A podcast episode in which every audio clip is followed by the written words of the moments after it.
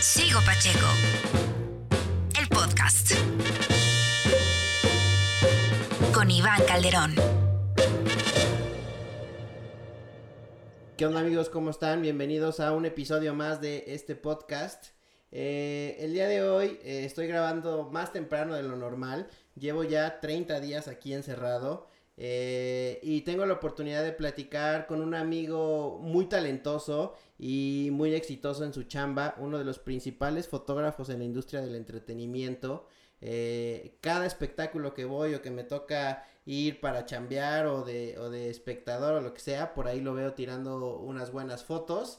Eh, y hoy pude platicar con él y está aquí con nosotros, querido Chino Lemus, ¿cómo andas? Todo muy bien, ¿y tú? Pues bien, aquí pasando la cuarentena. ¿Tú también andas encerrado? Estamos encerrados, nada más saliendo al súper y a pasear a los perros y se acabó. Yo estoy exactamente igual, pero ahora cada vez me friquea más salir al súper, ¿no te pasa? O sea, al principio era como normal, nada más tener cuidado, pero ahora, al menos en el súper de por mi casa, solo dejan pasar a una persona, este, por familia, no dejan pasar niños y todo con su sana distancia. Es como de, ok, creo que esto sí va muy en serio. Sí, aquí creo que nada más en las verduras te dejan pasar 10 personas máximo en esa área. Sí. Entonces hay una fila ahí gigante. Sí, entonces a- al súper a pasear a los perros y, y, y de vuelta a, a contar las paredes. Exacto. ¿Y cuánto tiempo llevas encerrado? Desde el Vive Latino. Madres, igual que yo. Yo lo último que hice fue la mole, que fue justo en el, fin de semana caótico del Vive Latino. Que, nos criticaron duro o por haber ido al Vive Latino o por haber ido, ido a la mole, que creo que fue el, el último fin de semana en México que hubo, que hubo shows en vivo y cosas masivas. Sí, a mí me escribió el Washington Post para ver cómo estaba, si me había enfermado de coronavirus en el Vive Latino. Estaban buscando esa nota, ¿eh? O sea, estaban, yo creo que buscaron hasta por debajo de las piedras agarrar a Ah. alguien que se haya enfermado en el Vive Latino para hacer una nota impresionante. A nosotros con la Mole, que es esta convención de, de cómics, Ajá. este, como 15 días después de la Mole, eh, resultó positiva la asistente de uno de los artistas de doblaje, un, un gringo.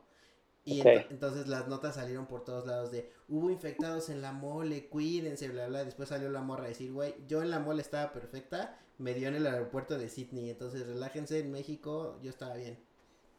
Pero como que sí, andaban buscando. ¿En el Washington Post o en dónde? eh, no, esa- esta salió en, en US Daily o una madre así. O sea, también un medio gringo, pero, pero no el Washington Post. Sí, a mí me escribieron como a los dos días del Vive. De por qué fuiste, qué tal. Pues es, es chamba. Exacto. Oye, y, pero me imagino que pues te está pegando bastante el que no haya shows ahorita, ¿no? Sí, pues al final es nuestra fuente de ingresos. Los gastos siguen y pues no sabemos hasta cuándo vamos a trabajar. Ayer, ayer me mandaba justo Jordi, que conoces bien también, un, un reportaje que decía que preveían que incluso esto se, llevó, se, se fuera hasta 2021, lo de los shows en vivo. Eh, Ojalá no. Pues ojalá y no, porque si no, ¿dónde trabajamos? ¿Qué chingados hacemos? Oye, Chino, para los que no te conozcan eh, o no sepan exactamente qué haces, eh, ¿cómo te describirías? O sea, ¿eh, ¿un fotógrafo profesional dedicado al entretenimiento o cómo, o cómo te describirías?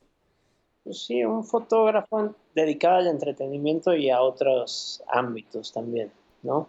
¿Cómo fue que empezaste en la fotografía? ¿Siempre te gustó? ¿Estudiaste foto? ¿O cómo fue que llegaste a, a- a hacer fotos? Yo recuerdo que desde niño traía una cámara siempre en, conmigo. Ok. Entonces, este, y las iba cambiando y todo, pero nada muy profesional ni, ni nada. Después trabajé yo en MTV por nueve años, pero haciendo producción de televisión. Ok. Y con la crisis del 2008 pues, nos, nos este, corren como a 40 personas del equipo de producción de MTV y se quedó creo que dos personas o una persona. Que era, que era en la época que todo se hacía en México y después ya nada más literal nada, ¿no? Y todo se fue a Argentina, ¿no? Y ahí se fue toda Argentina. Eh, se queda creo que una persona en, en producción de los 40 que habíamos. Y ahí empecé como a tomar la decisión de qué hacía, si competía contra mis 40 amigos, porque pues 40 íbamos a buscar trabajo. De, lo mismo. De lo mismo y con la misma gente, o intentaba algo más. Ajá. Entonces, este, pues dije, voy a intentar algo más, este, voy a empezar con la foto. Fui me compré mi equipo de foto, tal, preguntándole a, fotógrafos que conocía. Y ya empecé, empecé ahí, se empezó dando bien y ahorita ya no hago nada de video. Ok, se convirtió completamente en foto. ¿Y, ¿Y cómo fue que alguien dijo, sí, te voy a llevar a un show? O sea, ¿lo primero que hiciste fue de shows? ¿O primero empezaste a hacer fotos de otro tipo? No, lo primero que hice, digo, al final, pues trabajaba en el medio del espectáculo también, en MTV. Entonces conocí mucha gente de disqueras, este, artistas, eh, managers, este, grupos que quizás empezaban en ese momento y ahorita ya son gigantes. ¿Como quién? Este, digo, de mexicanos, pues pues conocí a Zoé desde que iniciaban. Este, a los Kinky, a Panda, cuando todavía existía Panda. Jesse Joy, Patti Cantú, Belinda, este, Las Hash. De a muchos de esos grupos me tocó hacerles su primera entrevista en MTV. Me acuerdo perfecto de la emoción de cada uno por estar por primera vez en MTV. Sí, porque era, wow, MTV era cuando todavía MTV hacía música. Exacto. Y entonces muchos se emocionaban y, con muchos tuve amistad y con otros no. Pero al final conocí a mucha gente de la disquera y entre, entre esa gente que conocí del espectáculo, conocí a Fernando Aceves. Claro. Que es como el... Que es otro fotógrafo es como la institución de la, de, la, fotografía para los shows, ¿no? Como el, como el decano. Exacto, fue como el que inició aquí en México. Este, y me acuerdo que estábamos en el Auditorio Nacional y me acuerdo, empezamos a hablar y, tal. Y me dijo, tú haces foto, yo hago, yo hago, yo hago fotos, videos, ¿por qué no este pues hacemos algo en conjunto o me enseñas un poco a hacer video y yo te enseño un poco a hacer foto. Y ya lo empecé a acompañar este, a los shows en el 2008, todavía estaba en MTV, entonces terminaba yo MTV y si había algún concierto en el auditorio, pues lo acompañaba. Ahí más era como a, a ver cómo se movía, que el, como el respeto tanto a la audiencia como al artista. Claro. y ya nada más me enseñaba este, las fotos que tomaba y, cuando las editaba más o menos. O sea, ibas como de oyente. Iba, ajá, como de oyente y de cargamochilas también. ¿no? De cargalentes, ¿no? Exacto. Este, entonces ahí ayudaba y pues ya mientras este, pues iba aprendiendo. Y ya cuando viene lo de MTV, compro mi cámara y pues lo acompañaba y era como una segunda cámara para sus coberturas. Ok. Entonces este, me dejaba tirar en los shows y si funcionaba alguna foto, pues ya era una segunda opción. Y me iba diciendo, mira, este, ten en cuenta este aspecto o se trata de contar una historia, un show y, más y así empecé en la fotografía del espectáculo. Wow. Digo, ya llevaba yo también nueve años antes. En el entretenimiento. ajá, en el entretenimiento y documentando en video este los conciertos. Sí, claro. Sí, o sea, no, es como que hayas llegado de la nada a ver, a ver qué hacías, más bien nada más cambiaste la herramienta, ¿no? Y lo, con los tips de Fernando, pues lo, lo perfeccionaste, pero digamos que el, el, ojo educado ya lo tenías, nada más lo pasaste de, de, tele a, a, foto, ¿no? Exacto, y el contar una historia ya también lo tenía de televisión a la foto, entonces había, hay diferencias entre video y la foto, pero son muy básicas. Entonces, este, nada más acoplarme a, en ese momento a qué era el ISO y qué era esto. Y, y una vez ya entendiendo eso, pues ya me fui solito. Y después ya dejaste como de ser, el, digamos, el second de, de Fernando. O sea, porque ahí Fernando tenía acceso a los shows porque, según entiendo, él es o era el fotógrafo oficial de Ocesa para algunos venues o shows, ¿no? Entonces por eso estaba normalmente en el auditorio. Y después ya tú tomaste tu camino y seguiste con Ocesa o, cómo fue? Este,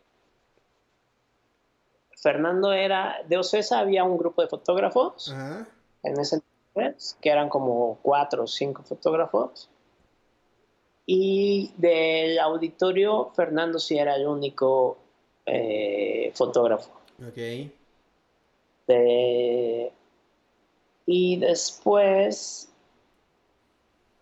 el auditorio me dice a mí, este, pues yo cubría ciertas cosas que Fernando quizás por aceptar alguna cosa de Ocesa o de algo otro, algún otro cliente, este, no podía ir, entonces yo cubría esos, eventos. Okay. Eh, y ya de repente el auditorio hace una reestructura y mete a más fotógrafos, igual que Ocesa. Como tenía, Ocesa tenía como cuatro o cinco fotógrafos. Ajá y el auditorio hace una reestructura y también hace un pool de fotógrafos de cuatro o cinco fotógrafos. Ya como venue. Ya como venue. Y en ese momento que se abre, que no nada más era Fernando, eh, Adriana Callera me invita a trabajar con ellos. Ok. El auditorio. Y ya después, este, Ocesa me invita a trabajar con Ocesa. Ya, o sea, fuiste, fuiste cambiando. Y así como, como tú veías a las Hash o a los Kinky que se emocionaban por su primera entrevista en MTV, ¿a ti quién, en qué momento te emocionaste por decir, wow, esta foto es mía, qué chingón, o que la hayas visto pegada en las paredes del auditorio, o en alguna publicación que hayas dicho, ahora sí, ya oficialmente me dedico a este pedo? Yo creo que se, se dio muy temprano y fue la portada, el cartel de la serie Soy tu fan. Ok. Este, yo, vi apenas que lo, que lo, que lo subiste a tu, a tu Instagram. Eh, y esa serie la vimos muchos y no sabía que era una foto tuya. Qué chingón. Sí, creo, creo que fue como el primero de febrero, primero de marzo que la tomamos. Y justo recordó Facebook o algo así de hace 10 años. Entonces fue el día que la subí, creo. Este. y esa, esa foto fue como mi primer foto que vi en camiones y vi, me acordaba, vi un edificio con la foto y esa fue mi primera emoción de, de wow. Ni siquiera fue una de espectáculo de, música. ¿Y cómo fue que llegaste ahí? O sea, estabas en Ocesa y en auditorio y en qué momento, quién dirigía, era, era Sariñana, ¿no? ¿Quién dirigía, o quién dirigía Soy tu fan? Este, era una serie de Canana. Ajá. Y el 11, ¿no? Y, ajá, y de mis 40 amigos que se fueron a otras empresas. ¿Con los que ibas a competir? Exacto, uno de ellos se fue a producir la serie de Soy tu fan. Ok. Y entonces fui y tomé, tomé esa, esa foto y el stop motion que de un principio donde Ana Claudia subía una bici. Sí, como el intro donde estaba la cancioncita, ¿no? Exacto. ¿Ese también, ¿Ese también lo hiciste tú? Exacto. Wow, no, pues sí estuvo, porque aparte fue una serie que le, que le metieron mucha lana en, en, publicidad y en promo y así, entonces, y la foto principal era esa, la, la que todo el mundo, la que todo el mundo conocemos, que es la del, la, del, como el póster, que ahora debe estar en Netflix y en Amazon y en todos lados, ¿no? También. Exacto. Qué chingón sí, eso. Martín como que no le encantó la foto porque salía borroso. Ajá. Sí, porque También se te- razón. Le contaba parte de la historia, ¿no? Del Ajá. chavo enamorado y, y, pues que ella nunca le hizo caso y estaba atrás de ella todo el tiempo. Sí, estaba, o sea, sí habla, era una historia, él, él, él estaba siempre como a la sombra de ella, ¿no? O a, o a- Exacto. o a ver qué, qué decidía ella. Este, y, y de algún show, o sea, si revisamos tu Instagram, tienes prácticamente de, de, de todo mundo, o sea, hablando, hablando del tema entretenimiento, ¿no? O sea, desde las Hash, Drake, Franco De Vita, Balvin, eh, Ricky Martin, por ahí me contaban que, que fuiste, si no el primero, de los primeros en hacerle fotos a los hijos de Ricky Martin, ¿no? Sí. ¿A, a quién? A los hijos de Ricky Martin. No, digo, los hijos, los hijos de Ricky, este, viajaban con nosotros. Digo, yo fui fotógrafo de Ricky Martin seis años. Ok. Entonces, este, los hijos de Ricky viajaban al tour, los conozco desde que tenían tres años. Creo que ahorita tienen 11 o 12 años, algo así. Eh, y, y pues sí, estaba un poco, estaba un poco prohibido, estaba prohibido tomar fotos a los hijos. Ok. Eh, pero pues al final, como yo iba con ellos, pues eh, exis- existe esa seguridad de que esas fotos no iban a salir. Claro. Yo las ah, se las mandaba a Ricky y si Ricky las posteaba, pues ya yo las reposteaba de su post en mi Instagram. Pero así como la primera, o sea, de los primeros en tomarle fotos a sus hijos, pues no sé. Pues yo creo que sí, porque si era, si era, pro- si era prohibido y esas fotos, digamos, eran personales, pues yo creo que, yo creo que sí era, o, si no del el primero de los primeros, ¿no? Pero pues los hijos, pues no pasa nada. Sí, no. Lo ¿Cómo importante era él? Ah, ¿Cómo es viajar y, y- y trabajar seis años con una estrella del tamaño de Ricky?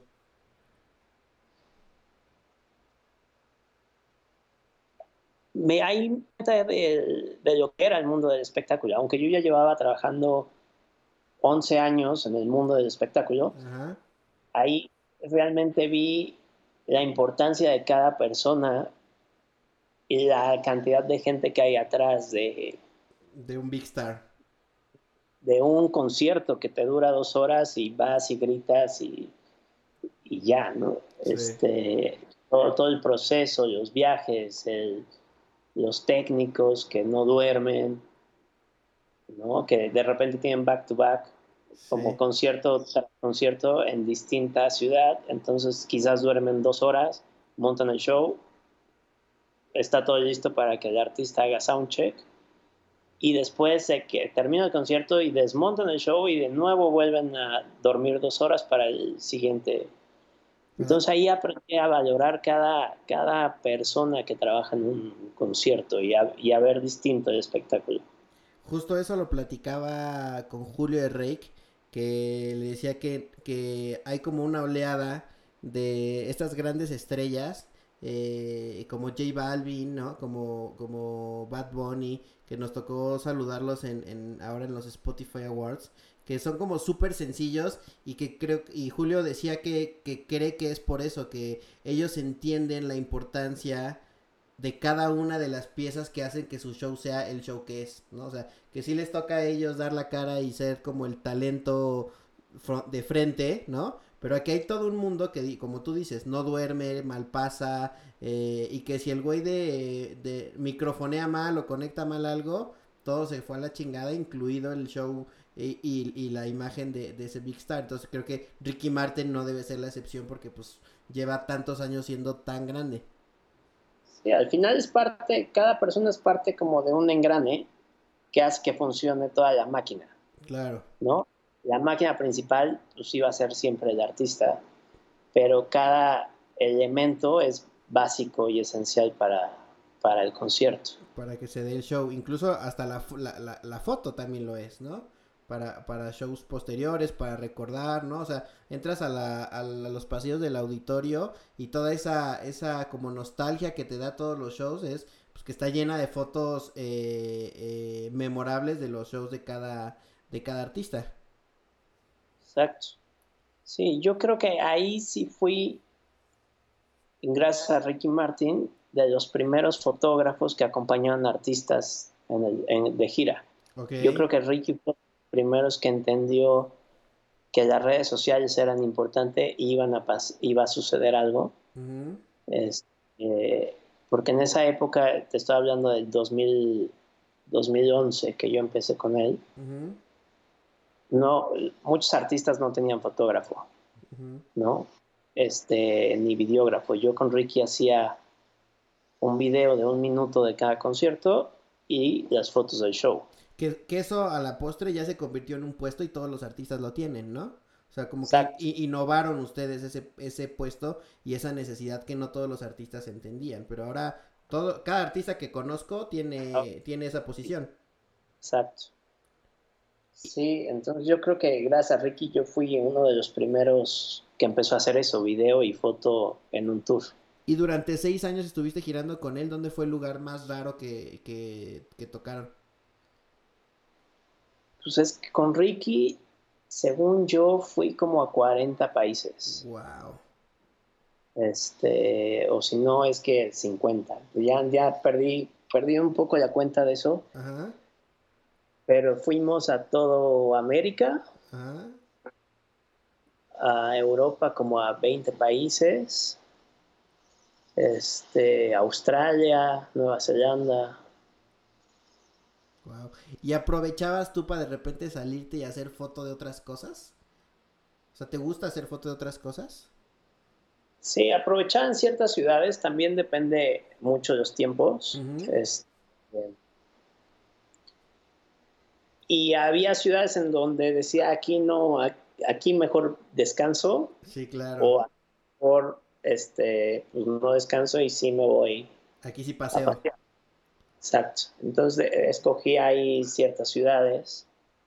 Y había ciudades, por ejemplo, en Sydney, pues nos quedamos, estuvimos ahí mes y medio preparando el show. Ok. Eh, preparando una gira. Entonces, como él estaba, como él estaba grabando la voz en Australia, eh, ahí en las cuando terminaba, en las tardes hacía los ensayos del show. Entonces sí tuve, por ejemplo, en Sydney estuve mes y medio, teníamos un departamento ahí.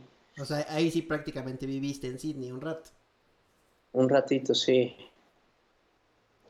Estuvo bueno eso. Oye, ¿y en qué momento pasas de ser el fotógrafo del auditorio, el fotógrafo de Ocesa, viajar por 50 países con Ricky Martin a la política? ¿Cómo se da ese, ese brinco? ¿Fue antes o fue después? Eh, porque estuviste un rato con, con el expresidente Calderón, ¿no? Sí, yo, fue, fue chistoso eso porque fue 2011, estuve con Ricky y en 2012 Ricky se, se va a hacer este el musical de Evita sí, en, en Broadway. Broadway. Entonces paró, paró ese año y de pronto yo recibo un, este, una llamada de la residencia oficial de Los Pinos. Eh, me acuerdo que era como a las, eran como las 12, una cosa así, y creo que yo estaba entregando unas cosas en Sony Music. Y de pronto me dicen, oye, Alberto, oye, sí, este, ¿quieres venir a, a una junta el día de hoy en la residencia oficial de Los Pinos? Ta, ta, ta, ta. Y yo, ok. Entonces, bueno, pues te esperamos en una hora. Yo iba de jeans, rotos, playera. eh, Sí, no, no, no, no amaneces todos los días pensando que te va a hablar el presidente para que vayas a verlo, ¿no? Ni te, vi, ni, ni te vistes para la ocasión. Exacto, entonces fue de... Entonces ya llegué a la, a la puerta 5 de los pinos y ya, sí, acompáñanos y me metieron al, al búnker que, que tenían ahí. Y tuve una junta con la vocera, con la secretaria particular, con el jefe del Estado Mayor. Y ahí me hablaron del proyecto de queremos que te subas con el presidente. Eh, para que, que le tomes fotos. Wow. Nos, nos pasó tu, o sea, fue a través de un empresario que le habló al presidente de mí y al final este, pues, se dio todo. Yo acepté porque acá yo de ver un... Me acuerdo que yo he tenido como dos sueños. Ajá. Uno fue el, el poder entrar a una gira de un artista Ok. y ese lo cumplí con, Con con Ricky. Ricky Martin. O sea que no es cualquier gira, ¿estás de acuerdo? O sea, no es como que ibas a ir a Puato y a Celaya. Exacto. Que no tiene nada de malo, pero es otro, es otro tipo de gira. Exacto. Y otro de mis sueños fue terminando de ver un documental de National Geographic de Pete Sousa, Ajá. que era el fotógrafo Obama, Ajá. de, de cómo era su trabajo con un presidente, ¿no? Y te explicaba diario, ¿no? Y que el presidente se tiene que convertir en tu amigo y ser invisible para él y ta, ta, ta. Ajá. Y me acuerdo que era uno de mis sueños, Ajá. el trabajar con un presidente. Eh, en ese momento tuve el ofrecimiento también de hacer una gira de Romeo Santos y presidencia. Y me quedé pensando y, y- y dije, a ver, presidentes nada más va, nada más hay 300 en el mundo. Claro. Digo, no países hay. Sí. Artistas hay un montón. No, y aparte también creo que es en tu bucket list ya habías cubierto esa parte de una gira de ese tamaño, ¿no? Y, y difícilmente vas a encontrar una gira tan grande como la de Ricky o un artista tan grande. Exacto. Y entonces al final escogí presidencia, Ajá. siempre eh, pensando en, en recordando como mi época de estudiante en la primaria y, y secundaria que ves historia de México y estudias a cada presidente Ajá. de México. Claro. En las monografías. Ajá. Este, y qué hizo cada presidente. Y yo dije, qué padre que en 200 años quizás un niño estudie al presidente Calderón Con una foto tuya. con una foto mía. Y es como contar con mi visión un poco de la historia de mi país, Wow. ¿no? Entonces siempre lo vi así como el contar la historia de mi país a través de las fotos. Sí. Sí, completamente. y que en 300 años, 400 años, como no sé si la gente es partidaria a Calderón o no, pero al final es parte de la historia de México. Claro. Y, es este, y eso es lo que me interesó, el poder contar y el poder vivir esa experiencia. Y lo agarraste y, y ¿cuánto tiempo estuviste con, con, con él? Estuve su, su último año, Ok. este, bueno, no, un poquito menos porque eh, creo que inicié en febrero y acabé en En diciembre. el, de primero de Ok. ¿Y cómo fue cuando, cuando te presentaste con él así de hola, soy, soy el chino y voy a ser su fotógrafo? ¿O cómo fue ese primer encuentro con un presidente que sabes que ahora le vas a tomar fotos en adelante? Fue muy chistoso porque yo estaba en el hangar presidencial Ajá. esperando ahí tirado en la pista, esperando a que aterrizara el helicóptero, como para tener una contrapicada del presidente bajando del helicóptero y, y ya baja el helicóptero, se abre la puerta, baja el presidente y me dice bienvenido Alberto Lemos. No. Y yo eh, me acuerdo que, creo que ni tomé la foto de que me quedé en shock de el presidente sabe quién soy. Claro. ¿No? Sí, o sea, tú pensaste va a pasar de largo como, como pasa de largo con 18 millones de personas todo el tiempo. Exacto, y entonces ya, este, pues ya me subo al avión presidencial. Eh, creo que íbamos a Tabasco o algo, no, no me acuerdo qué gira era, creo que sí era. Y ya de pronto me dicen, ven, este, te vamos a presentar ya formalmente con el presidente. Y ya, ahí me presentaron y bienvenido, tal, tal, tal, y ya. ¿Y tenías que ir de traje o cambiar algo o era como, como eres normalmente? ¿O No, sí hay un, hay un protocolo de vestimenta. Ok. Entonces hay días que tienes que ir, tienes que llevar hasta cuatro cambios de ropa. Okay. normalmente si van a, playa van de guayabera y cosas así, ¿no? Que van como con la línea que va el presidente. Eh, exacto. Tú no, no puedes ir más vestido que el presidente ni menos vestido que el presidente. De acuerdo. Entonces sí, en, por ejemplo, creo que en, en Acapulco y la zona del Pacífico era como pantalón, este, pantalón azul marino y guayabera. Y en Veracruz y Quintana Roo, toda esa zona. ¿En sureste?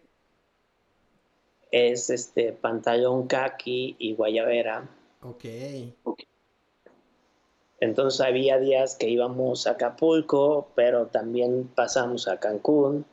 ¿Y pero también un evento en la Ciudad de México, entonces en la Ciudad de México pues es de traje. Entonces había días que tenías que llevar tres, cuatro vestimentas distintas. Para...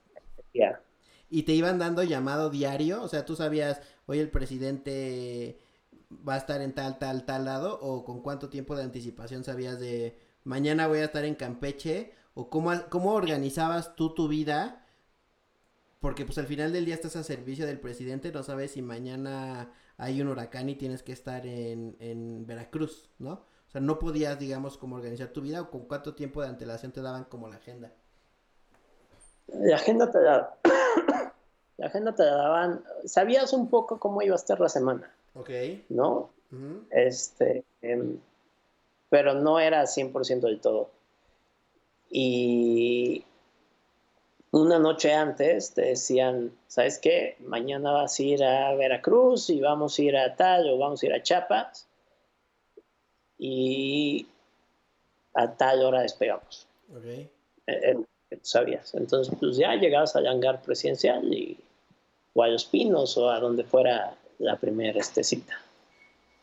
¿Y te acuerdas de alguna foto emblemática tuya, así que veas, porque hay miles de fotos de cada presidente, ¿no?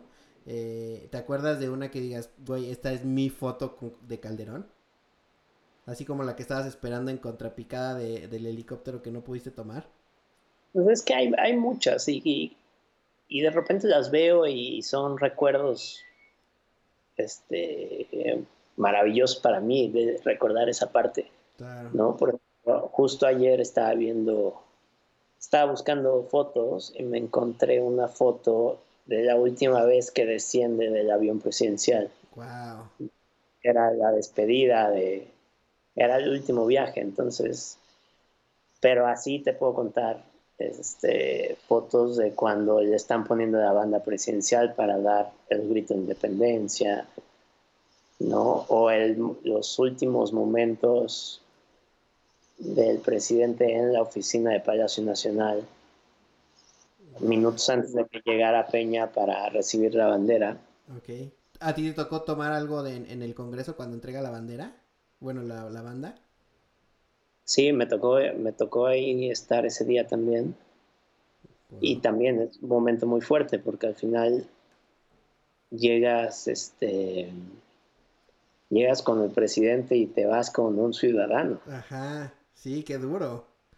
Y al final las, las camionetas cambian las placas, que normalmente las placas que se tenían antes, no sé si, yo creo que todavía ahora, pero del vehículo oficial era, tenían la bandera de México Y, decían México, las placas del convoy. Y me acuerdo que llegamos, pues las placas estaban ahí, las banderitas estaban, estaban puestas en, en el cofre de la camioneta.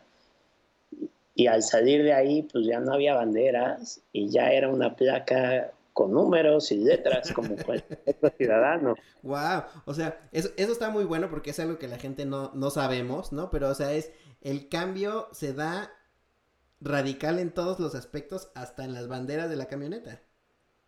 Sí, me acuerdo perfecto que por ejemplo, ese día saliendo del Congreso de la Unión, este, él se sube a la camioneta como si nada, ¿no? Ajá.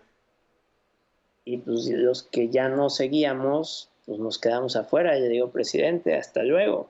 Ajá. Y me dice, ¿cómo? ¿Ya no vienen? Ajá. Y yo, no, ya me quedo, yo me quedo aquí. Me dice, ah, ok. Se baja de la camioneta, me da un abrazo, las gracias. Y se empezó a despedir, de, a preguntar de tú si sigues conmigo o tú no sigues o sí o no. Wow. Y, es como el, el shock, yo creo que para, él también debe, debe, ser muy complicado de pues, la gente con la que estuvo todo el tiempo, con, con quién si se queda conmigo, ¿no? es como, como que se revienta la burbuja en ese momento y back to reality, ¿no? Exacto, ahí eres un ciudadano más y, y ahí yo creo que empieza el chin, ¿no? Ya, sí, ya... Pues no tenía tanta gente, ya estoy más solo, tengo más libertad o... Ya respiro también, ¿no? O sea, seguramente debe ser, para ellos debe ser un, un choque de emociones completamente eh, brutal, ¿no? Porque por una parte ya no tengo todo lo que tenía, ya mis camionetas no dicen México, pero también ya no tengo esa responsabilidad que ayer sí traía.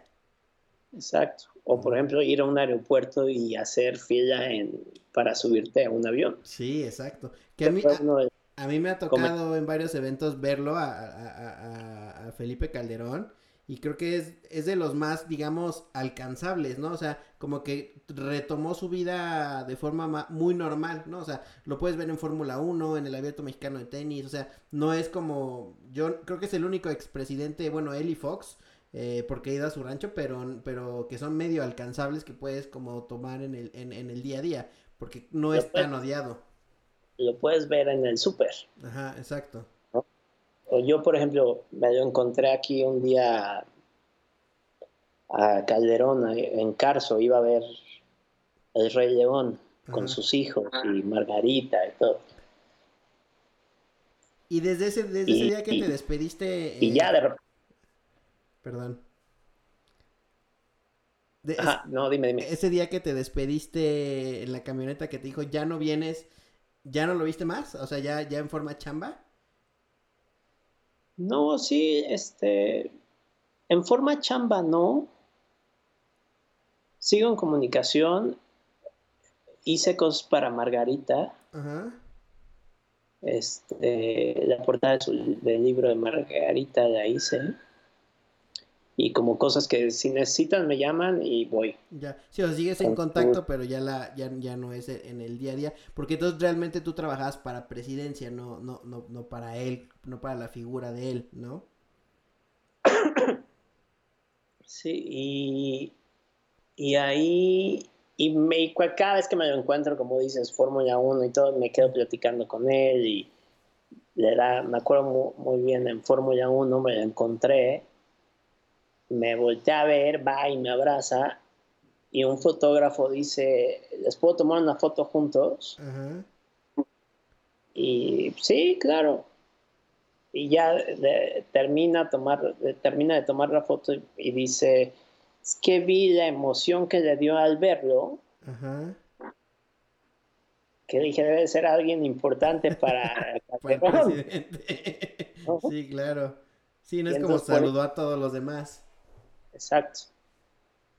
Y pues sí, fue, me da mucho gusto encontrármelo y verlo y platicar, ¿no?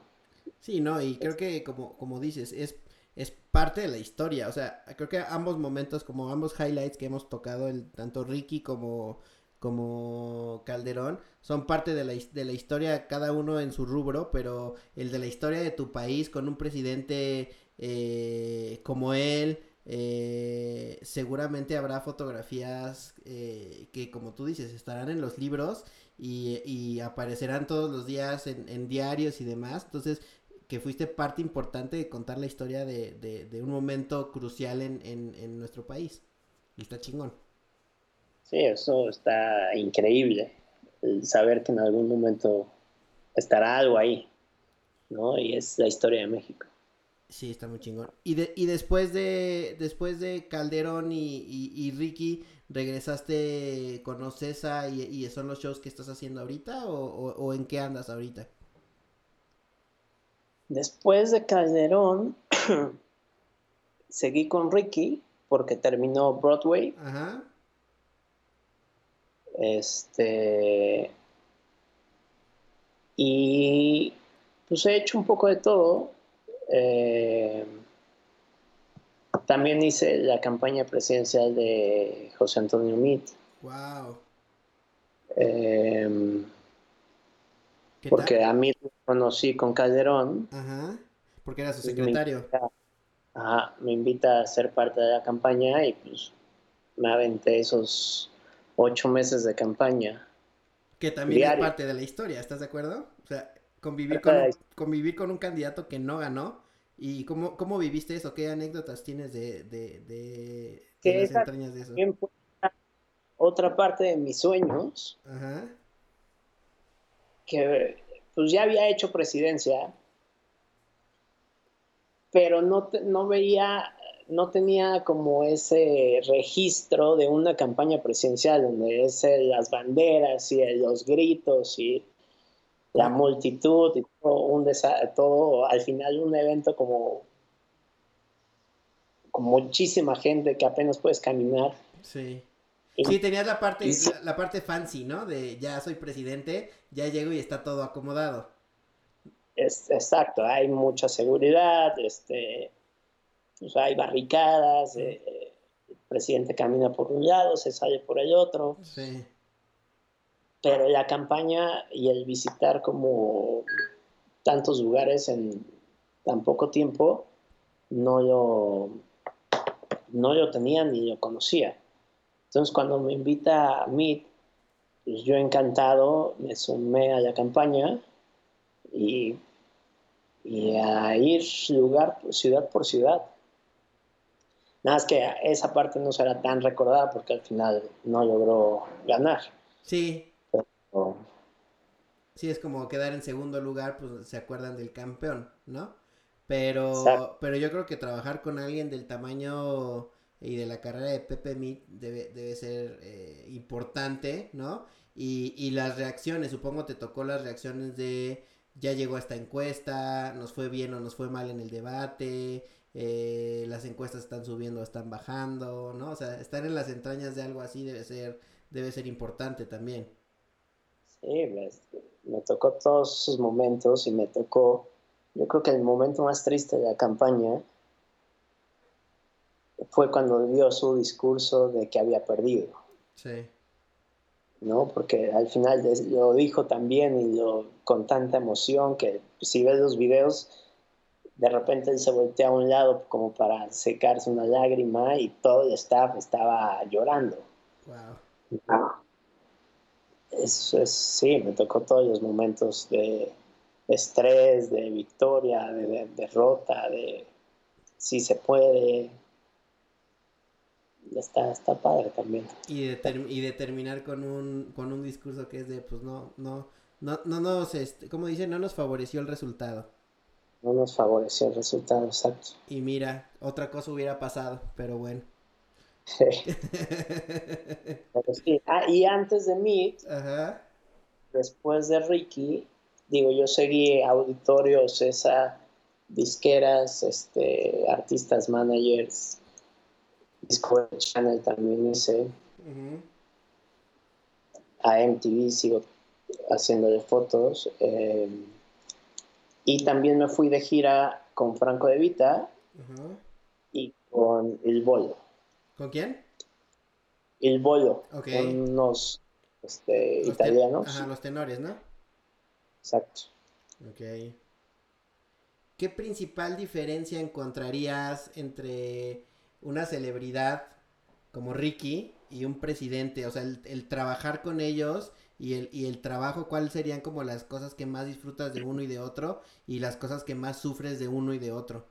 Hablando desde la perspectiva de, ti como fotógrafo, obviamente. Yo, decía que las dos cosas se parecen y van de la mano. Ok. ¿no? Al final, como yo lo vi, las dos cosas son como un espectáculo. Bueno, se necesita la logística, se necesita la gente, este, los escenarios, el audio. Y es, es parte como de un espectáculo, un meeting a un concierto. Claro, la emoción de la gente. Gente. Y lo que notabas ahí, la diferencia que notabas es en la gente. Okay. En, en, un espectáculo notas el fanatismo por el artista.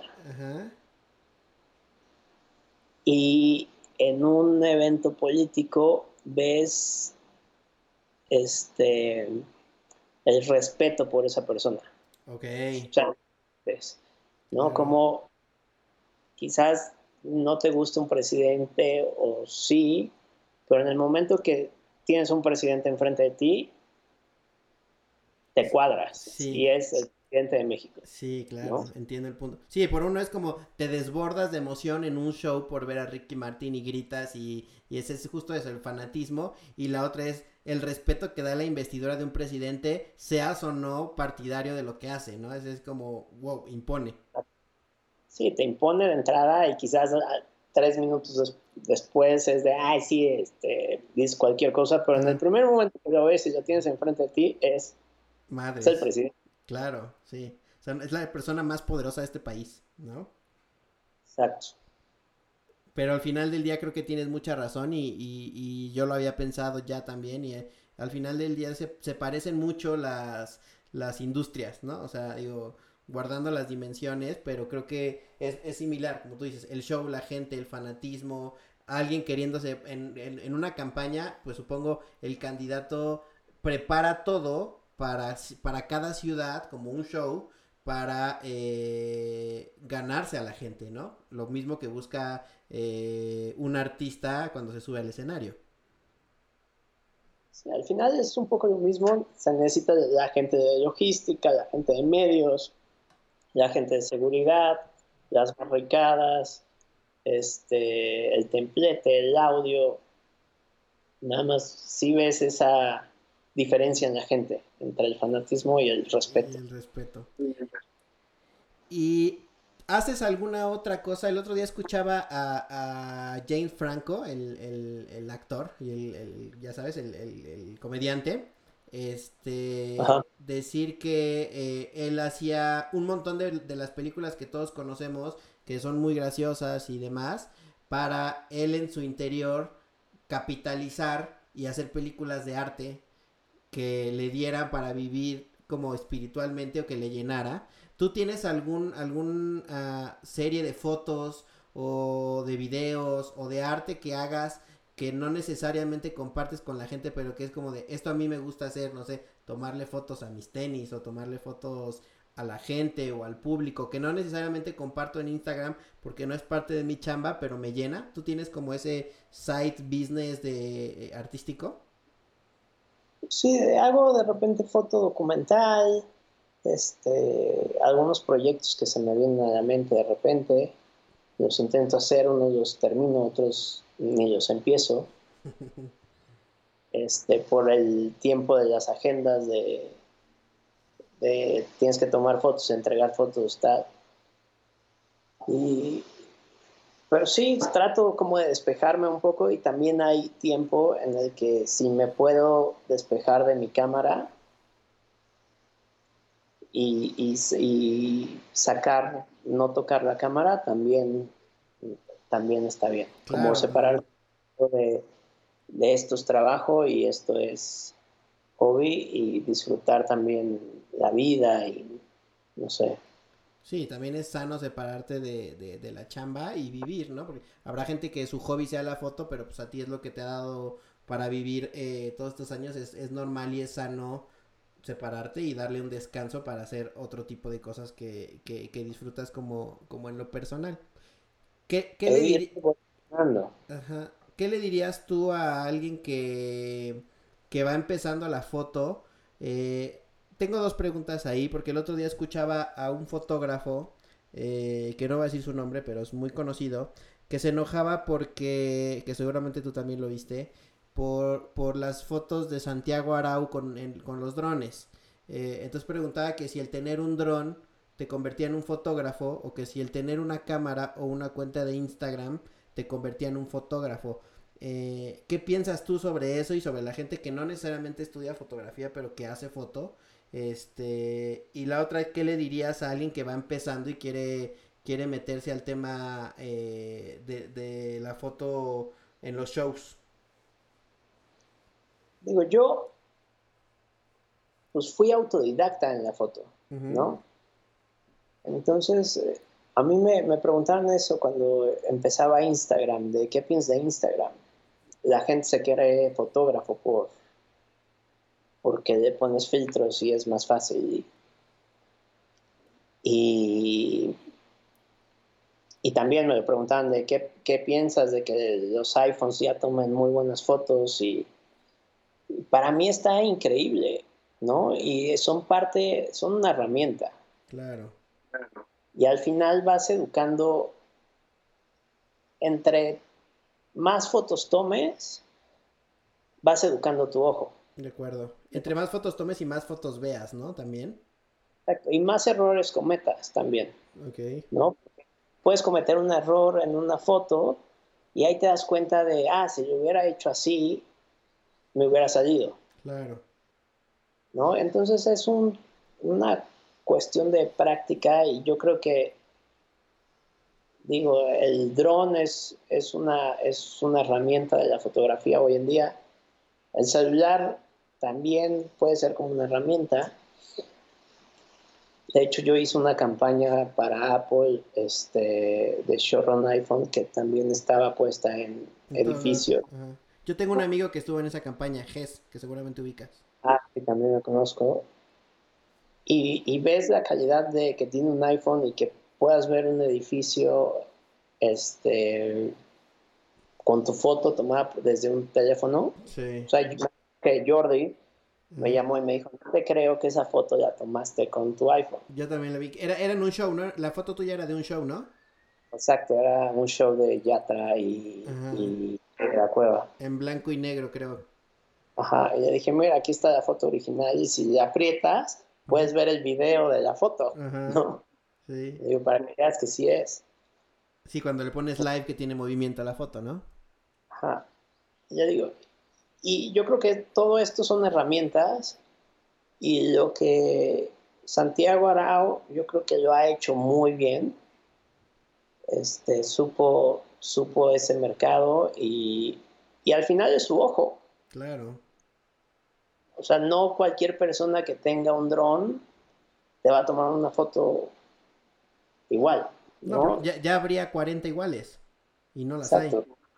A mí hay cosas que me gustan de Santiago y hay cosas que no me gustan, pero ahí, ahí ves este, su sello ya, su sello hecho y, y su ojo. Sí, pero como cualquier artista, habrá cosas que, que te gusten o no, pero eso no lo desacredita como, como un fotógrafo. Yo pienso lo mismo, que creo que yo puedo tener este mismo iPhone este y tú usar exactamente el mismo y evidentemente no vamos a tomar la misma fotografía con exactamente la misma herramienta, ¿no? Entonces, no es un tema de si existen o no las herramientas o las plataformas, sino más bien lo que diferencia a un artista del otro, como tú dices, en el caso de la fotografía es el ojo y la práctica, ¿no? Exacto.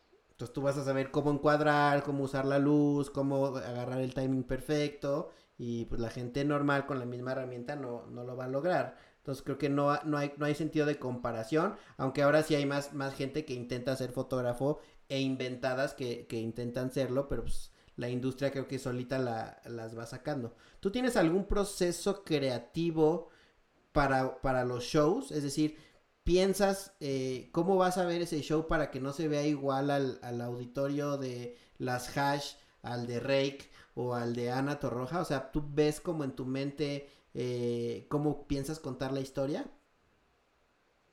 Pues creo que esa historia te la va dando cada show, ¿no? Okay. Eh, yo me acuerdo muy bien, uno de, de, mis primeros clientes, este, como cantantes famosos, fue Chayanne. Okay. Y me acuerdo perfecto que en ese show o en esa gira, Ajá. yo no ponía tanta atención a Chayanne, sino que ponía más atención a la iluminación Okay. y a las robóticas y cómo se movían las robóticas y cómo se movía este y me fui más a eso, Ok. a ver cómo se movían las luces y de ahí agarrar un buen momento de Chayanne, Ok.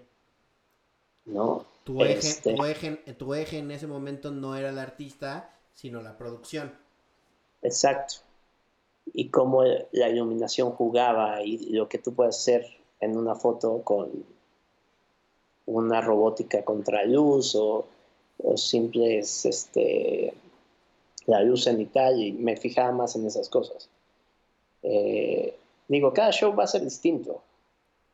Entonces, al final no vas a ver un show idéntico si es Hash o si es este, Ana Torroja o es Paul McCartney. Cada uno te va a dar algo. Sí, por la naturaleza de cada show es, es- es completamente diferente. La estética es distinta, el público es distinto, ¿no? la producción es distinta. Entonces todo te va, te va a abonar para que al final del día retrates, retrates diferente. El otro, el otro día leía una entrevista de, no sé, no recuerdo su nombre, pero en Instagram es Snap Killer, que es el fotógrafo del Barcelona. Seguramente lo ubicas, Ajá. del, del, del, del, el fut- del equipo de fútbol. Eh, es mexicano o, o nicaragüense, no me acuerdo, es latino, pero es el fotógrafo oficial del Barcelona y se hizo muy famoso porque tomó una foto que se hizo muy viral de Messi sosteniendo la playera con el 10 y entonces le hicieron una entrevista y decía que él creía que dos de los de las tipos de fotografía más complicadas para, para ejecutar era la, de, la deportiva y la de los shows en vivo. Este, que para él eran esas dos como, como variantes que eran para, más complicadas porque como dices, va variando todo. O sea, si vas a hacer un retrato, pues tienes todo más puesto, ¿no? Si haces foto social, pues tienes también todo más puesto. Pero aquí, el, aquí Chayanne no está pensando en posarte. Él va a hacer su show y es tu chamba buscar la luz y buscar el momento y el baile y el movimiento para cacharlo. Igual que con el fútbol, tampoco van a estar esperando un centro para que les tomes la foto justo cuando rematan. Exacto. Y es este, yo creo que es cuestión de práctica y cuestión de saber leer a los artistas o en este caso a los futbolistas. Y sí, es algo que pues, no tienes control de nada, ¿no? Sí. no sabes qué va a ocurrir, nada, y hay que estar al pendiente y se te van a ir 20 detalles. Y si agarras uno de esos detalles, está increíble, Sí. ¿no? Nunca puedes agarrar los 20 detalles que suceden en un show o en un deporte. Pero sí, yo también creo que es, es complicado el, el- la foto de del espectáculo porque en un foro tú acomodas la luz como quieres, le dices al artista, párate ahí, sonríe, tres cuartos, Sí, tienes todo bajo control. ajá, hasta el vestuario lo puedes decidir tú. Este, y en un show es lo que tú puedas sacar y acomódate y, y muchas veces traes el lente correcto para ese momento y muchas veces dices, chin, si hubiera traído este lente me hubiera salido increíble. Claro. ¿no? O también que me ha tocado a mí que me tocó hacer durante muchos años Cumbre Tajín. eh, tienes a 30 güeyes que se dicen fotógrafos estorbándote con sus iPhones, eh, tratando de hacer la misma foto que tú y no te dejan hacer bien tu chamba. Y eso creo que pasa mucho en los festivales también, ¿no? O sea, creo que en auditorio así lo tienen mucho más controlado porque hay accesos más limitados, ¿no? Pero en los festivales creo que, y no sé qué opines, que se volvió como una modita de que la gente se acreditaba para contar de estar con el, en el pit, hacían un medio y les daban chaleco y estaban ahí un poco estorbando, ¿no? Eso también es, es algo que juega en contra de alguien que sí está haciendo su chamba. Sí, pero también si lo ves es gente que está empezando y gente que que quizás en un futuro pueda ser un gran fotógrafo, no sabes. ¿no? Lo que yo no, o sea, no pasa nada si hay 30 o 50 personas en el pit. Este, cada quien está trabajando y, y cada es respons es este, hay que tenerle respeto a cada a cada persona que está ahí. Claro. Lo que sí yo no puedo ver es que estás acreditado como un fotógrafo y se pongan a bailar en lugar de trabajando o se pongan a, a, gritar y a intentar tocar al artista, ahí sí no. O hacerse selfies desde el pit, ¿no? Exacto, ahí sí están estorbando y, y no tendrían que estar ahí. Sí, ¿no? a eso me refería. Sí, no, porque puede ser un medio chico que las herramientas le dan para tener un teléfono y con eso documentarlo, con eso no hay tema, ¿no? Pero justo eso es lo que me refería, los que utilizan ser un medio según para nada más estar adelante y aprovechar, como dices, para bailar, tomarse selfies, querer tocar al artista y querer que están en primera fila cuando están ocupando el lugar de un medio. Eso sí, eso sí es muy molesto. Este, y sí, no, no puedo con ellos. También en la política debe ser muy difícil porque una mala foto puede acabar con una campaña, ¿estás de acuerdo? Una mala foto puede acabar, sí. Digo, en la política también pasan muchos filtros. Ok. ¿No? En, pasa un filtro de esta imagen, hay personas que estudian la foto y te dicen, no, esta imagen representa nerviosismo, o esta imagen representa tal o no, este, por ejemplo, ahorita que yo vi el informe de, de Andrés Manuel, que acaba de dar. ¿La foto de cuando se va? No, la foto de él solo. Él solo. Hubo dos fotos memorables en ese, en ese, la, cuando, cuando está él completamente solo y se ve así como triste. Y hay otra que es cuando se va, que está de espaldas, que se ve hasta como, como jorobado y cabizbajo. Dicen mucho esas dos fotos. E, esa no la vi, pero sí vi la imagen de video y la foto de... Digo, entiendo que es por todo esto que está sucediendo en esta época del coronavirus que pues no puede tener mucha gente y todo, pero al final de imagen es un presidente solo. Sí. ¿No? Y no está bueno dar esa imagen para el país ni para la gente ni... No, y que cuando todo esto pase, la foto va a seguir y se nos va a olvidar el contexto, que es lo que tú decías, en 30, 50 años que la gente estudie, van a tener una foto de Calderón lleno de sus secretarios o de sus gobernadores y esa foto de AMLO solo y la gente no va a decir, ah, no, es que fueron los dos meses que la gente no se podía juntar, era un presidente solo. Exacto, entonces ahí sí pasa, en, política pasa por muchos filtros de estudio, de, de imagen y, y, no sé, por ejemplo, en fotografías oficiales, si el puño cerrado de la mano derecha significa algo, el puño abierto, digo, la, mano abierta significa le vas a dar un mensaje a la, gente, si sonríes de más, te estás burlando, sin sonreír, este, fingir, parecen fingido, tiene que ser unas, o sea, es, es muy complicado el mundo. Hay, hay, toda una industria de la consultoría de imagen que tú tomas la foto y tocará quien la analice para, para, para ver si, si pasa o no del lado del político, pero si por ahí eres del otro lado, van a filtrar tu peor foto con tal de que te veas o nervioso, o cansado, o desgastado, ¿no? Eh, o sea, es una herramienta muy, muy fuerte la foto. Sí, la foto dice mucho, puede hacer carreras o deshacer también. Exacto. Y campañas completas. Por eso dicen, tienes que ser amigo del fotógrafo. Sí.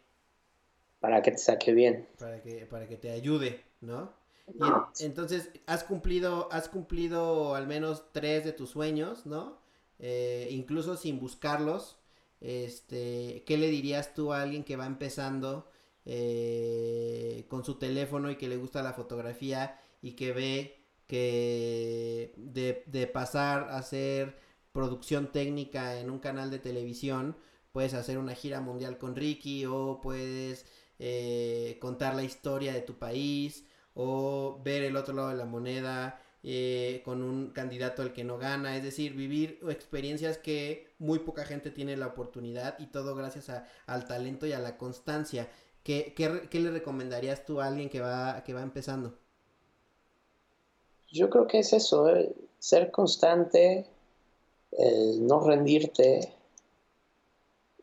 el practicar, el equivocarte, el aventarte a hacer cosas que, que pues no tienes ni idea. Por ejemplo, la presidencia fue mi primer trabajo como con un político. Claro.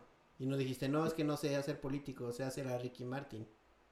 Exacto, entonces es aventarte este, y practicar y ir aprendiendo día a día, ¿no? Yo creo que es eso. Y no decir que no. Seguir esforzándote y seguir aprendiendo día a día y, no creerte la quinta maravilla. Claro, porque yo lo he visto contigo que eh, ahora conozco más a detalle todo lo que has hecho, pero así pudiste estar con el presidente o con Ricky Martín, puedes estar mañana haciéndole fotos a Paté de Foix o a cualquier otro artista mucho más chico en cualquier otro foro y no es como que le hagas el feo ni mucho menos, ¿no? Es no creértela, saber que pasaste por esos grandes momentos que vendrán mejores, pero que no por eso demeritas eh, chambas chicas o grandes. Exacto, cada, y cada trabajo te da más cosas, ¿no? Y, por ejemplo, en, en los shows grandes, hablando del espectáculo, es más fácil hacer una foto buena. Porque tienes una luz y tienes tal. Todo te arropa. Exacto. Entonces, donde más aprende uno son en, en, los shows chiquitos, en donde no hay iluminación, en donde,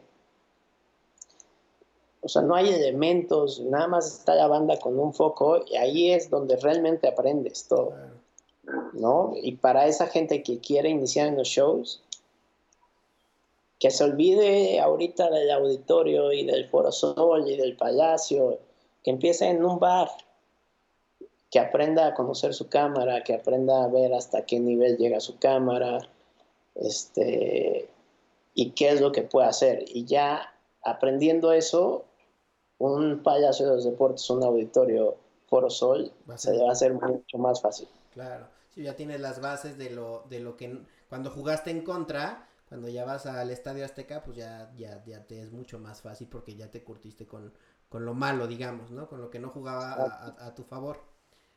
Por ejemplo, ese también fue, me tocó hacer un libro de América y nunca había hecho deportes. Ok, ¿el libro este famoso donde estaban todas las leyendas? No, me tocó hacer el libro de, la final del campeonato contra el Cruz Azul. No me digas eso, la del gol de Moy Muñoz. Exacto, entonces de repente yo recibí la llamada de vente a tomar fotos a América, que llegó al ganó y ok, hagamos un libro. Era mi primer partido de fútbol soccer. Wow. Vas, ok. ¿No? Y ahí conocía yo fotógrafos de, oye, dame tips, ¿no? Porque claro. el soccer no. Y ya me fueron dando tips y ya a la marcha y al final salió un libro y me encanta, ¿no? Las últimas fotos de es... Wow, qué chingón porque es eso, justo, no dijiste, no, ya no, yo ya hice a Ricky Martin, ya hice a Calderón, es como de, güey, voy, pero también tengo que documentarme y pedir tips porque no lo sé todo, ¿no? Exacto, sí, y, la gente te ayuda, si tú preguntas te va a ayudar, ¿no? Chino, pues ya nos super extendimos, gracias porque te robé una hora de tu tiempo. Eh, estuvo muy buena la plática. Por último, quisiera ver si nos puedes recomendar cinco cosas que tú consumes que te gustaría que la gente consuma ahorita que está en cuarentena, ya sea eh, el documental que nos decías del fotógrafo de Obama, una película, una serie, eh, hacer ejercicio, no sé, cinco cosas que tú recomiendes que a ti te funcionen y que te gustaría que la gente hiciera. Este, pues primero quedarse en casa, estar sanos. Cuidarse, cuidarse de no morir. Cuidarse. Digo, ayer estaba viendo que un fotógrafo de deportes de Nueva York que tenía 40 años falleció por coronavirus, ¿no? Entonces, no es cuestión de edades. Sí, no. Le puede pegar a cualquiera y tenemos este ejemplo que me pegó el ver que era fotógrafo y era... Que era joven. Este, sí, que era joven, que dije, chin, me puede pasar a mí también. Sí, claro. Eh, digo, el, documental de Obama, si tienen la oportunidad, de Pete Sousa, es de National Geographic, y ahí ven cómo era el día a día este, el fotógrafo presidencial con, con, el más rockstar de los, de los presidentes de todo el mundo y de toda la historia, Sí. Obama. Eh, también está de espectáculos. eh, Pueden ver el, el- la película que hizo que hicieron los Rolling Stones. Este Scorsese. Ujú. Y ahí pueden ver unas tomas increíbles este, de cómo se meten al escenario y, y si te gusta la foto del concierto ahí vas a ver fotos que vas a querer hacer y nunca las vas a poder lograr.